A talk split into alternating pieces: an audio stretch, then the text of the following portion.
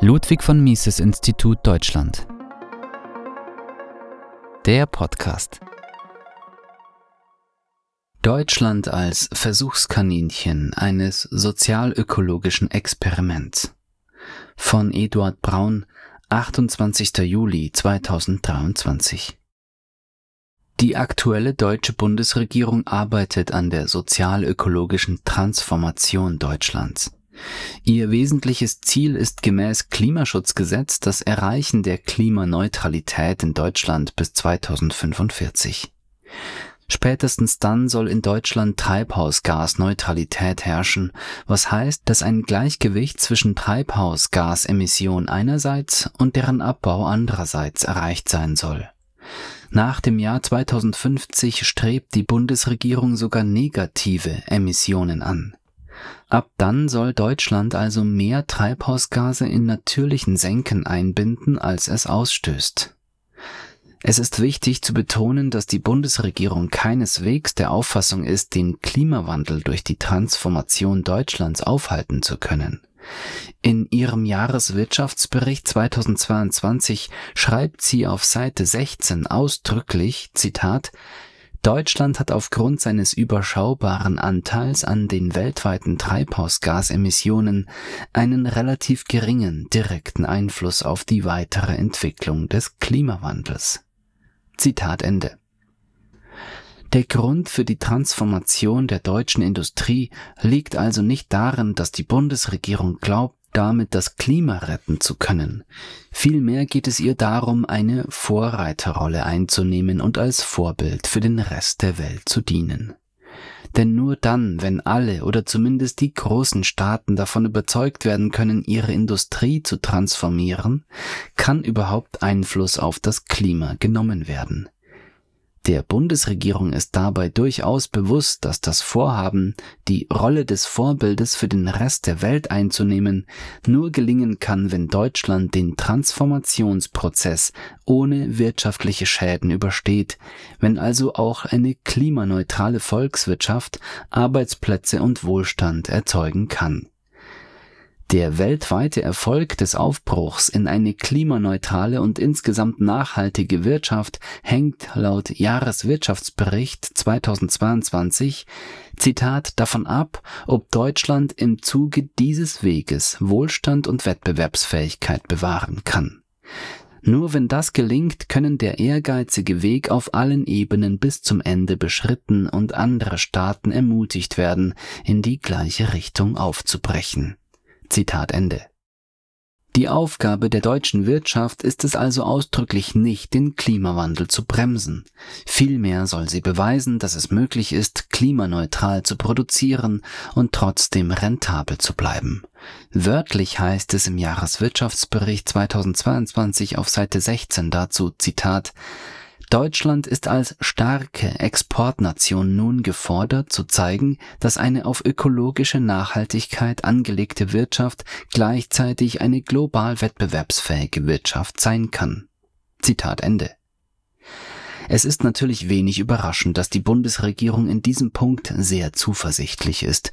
Sie sieht laut Jahreswirtschaftsbericht 2022 auf Seite 17, Zitat, in der klimapolitischen Transformation wesentliche mittel- und langfristige Chancen für eine neue Wirtschafts- und Wettbewerbsdynamik und damit für die Wettbewerbsfähigkeit der deutschen Wirtschaft. Zitat Ende.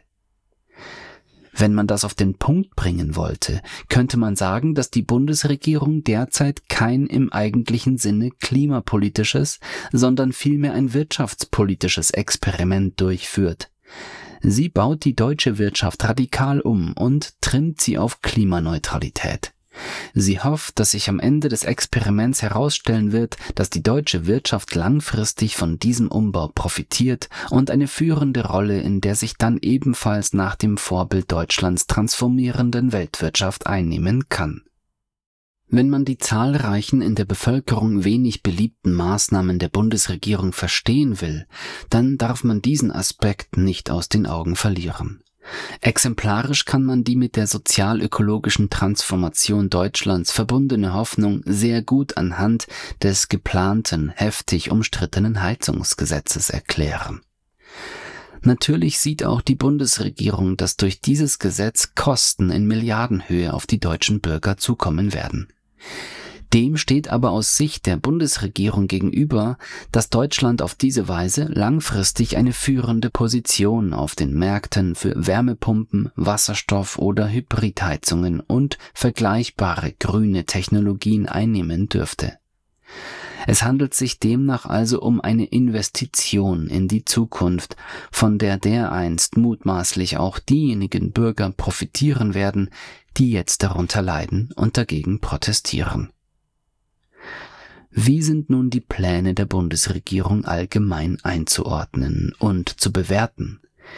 Wer sich in der Geschichte der österreichischen Schule der Nationalökonomie auskennt, der wird die Pläne schnell mit der Parabel vom zerbrochenen Fenster in Verbindung bringen, die auf Frédéric Bastiat, geboren 1801, gestorben 1850, zurückgeht und im 20. Jahrhundert von Henry Hazlitt, geboren 1894, gestorben 1993, aufgegriffen wurde.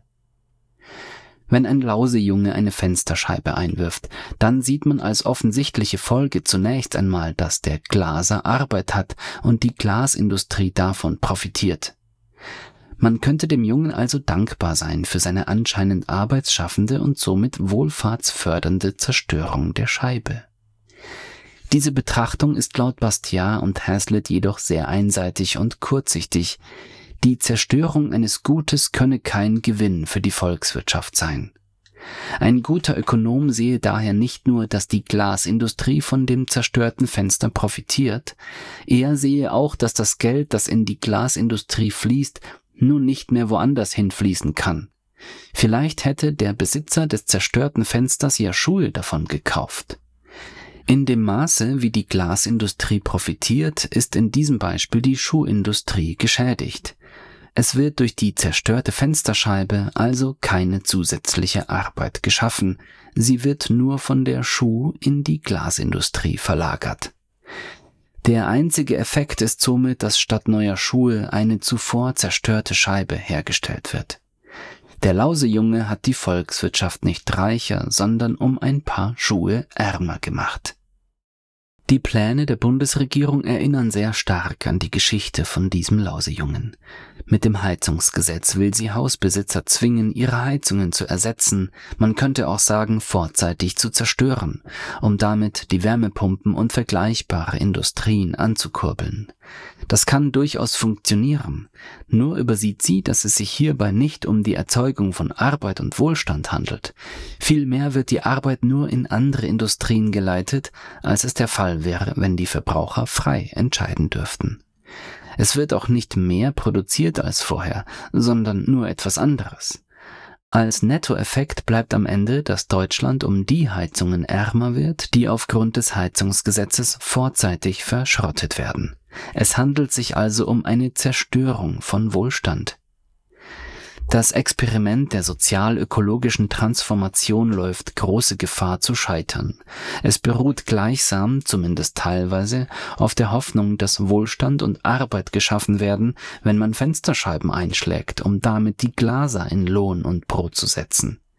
Frédéric Bastiat und Henry Hazlitt haben schon vor langer Zeit gezeigt, dass das ökonomischer Unsinn ist. Das deutsche Experiment wird deshalb nicht als Vorbild für eine gelungene klimaneutrale Volkswirtschaft in die Geschichte eingehen, sondern als weiteres Lehrbuchbeispiel für die Parabel vom zerbrochenen Fenster.